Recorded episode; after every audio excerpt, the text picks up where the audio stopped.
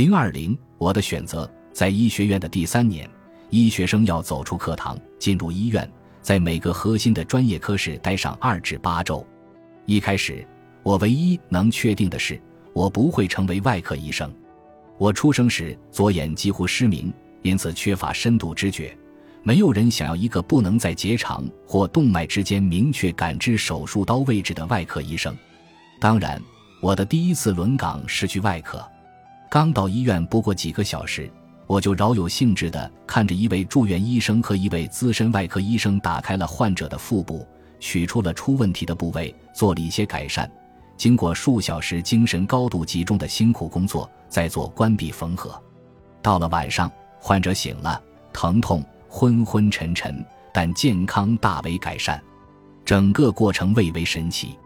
第二天，我接手了几个病例，跟着我组里的三位住院医生各做了一例手术。他们三位都是男性，都是超过一米八二的大高个。到了中午，我意识到每个人的五脏六腑看起来都差不多，切割、烧灼再结合，这个缓慢的过程虽然无比重要，但对我来说没有多大意思。等你自己做的时候，感觉会好很多。艾哈迈德解释说，他是指导我的四位医生里最和善的一位。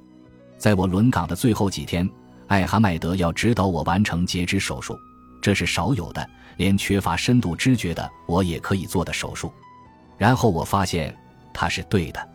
在此期间，我学到了很多外科知识，清楚地认识到，即使有无可挑剔的视力，外科也不适合我。大多数早上，我组里的住院医生们会在医院餐厅讨论我们的患者，这可能是我们在之后的十五或四十个小时里唯一一次吃饭的机会。也是在这些讨论会上，我亲自见识到没有女性在场时，男人会怎么说话。作为未来不会进入外科的女医学生，我虽然在场，但存在感为零。他们鼓励我谈论我的病例，好一边挑衅似的检验我的知识。一边聆听我患者的最新情况，在其余时间里，他们用我只在其他场合听说过的方式交谈。第一个月轮岗结束时，我已经可以相当准确地猜测出，当任何毫无戒备的女性从他们眼前经过时，按一至十打分，每位住院医生会给出什么分数。我本以为，如果我的外形能够得到更高的评价，这种事情可能就不会发生。我还以为。艾哈迈德的和善部分源自他受到过类似的侮辱。不仅如此，我还意识到，对沉睡中的患者进行修复，与对硬盘或吸尘器进行修复没有太大的区别。虽然认知性技能必不可少，但大部分实际工作都是体力活和技术活。我希望自己进入的专业领域更侧重于知识和医患关系层面。在医学院第三年的头五个月里。儿科一直是我的首选。到了第六个月，我按学制要求在儿童医院的幼儿病房轮岗。很快，我意识到，在生病的孩子眼中，医生又坏又可怕。他们看我也不例外。像照护人员一样，一些医生与患儿家庭保持着长期亲密的关系，但这种关系更加正式，更具有权力上的细微差异。医生与患儿相处的时间也少一些。这些小患者各有苦楚。有的是遗传上的不幸，有的是遭父母虐待，还有的是可怕的事故。在每个小患者的照护过程中，他们都哭着尖叫着，因为他们太小了，理解不了医生在做什么。与此同时，我在门诊轮岗的同学报告说，到诊所的大多数孩子都很健康，因此在医学上没什么意思。等到寒假时，我已经知道自己也不想当儿科医生。在那个假期。我开始阅读精神疾病方面的书籍，精神病科是我轮岗的下一个科室。我对这个专科感兴趣，因为与患者交谈在这一科室至关重要。我渴望了解如何从医学上解释一些基本的人类表现，比如情绪、行为、身份和理智等，并掌握相应技能，把这些概念转化为对患者生活的实际改善。在我轮岗的第一天，经过初步的情况介绍后。科室通知我加入一个已经开始的治疗小组。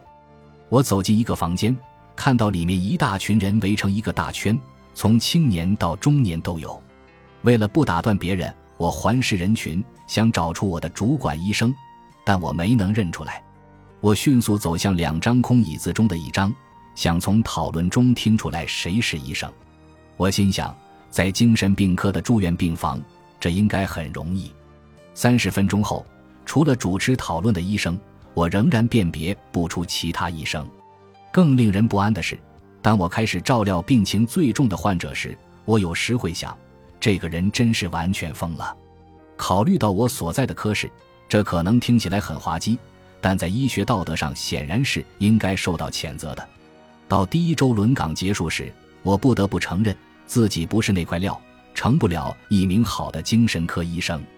让我意外的是，我发现，尽管我自认不像一般医生那么强调科学，但我希望有一个专业能让我更多的运用我新掌握的生物学知识和技术技能。接下来是神经科轮岗，然后是妇产科。那些专科也都不适合我，我开始担忧，我在医学学习上花了那么多年和那么多钱，是不是要白费了？轮岗的时间快结束了，科室也快走遍了，我担心自己错的离谱。也许我不想当医生，我考虑了剩下的选择。对我有吸引力的领域是这样的：认可人之为人，而非其不同身体部位和各种疾病的简单加总。不仅重视对环境和文化的考量，而且承认生命固有的模棱两可性。因为这些偏好，皮肤科、病理科、放射科和麻醉科都被我排除，因为他们分别专注于单个器官、细胞、图像和机器。于是我剩下两个选择：家庭医学和内科。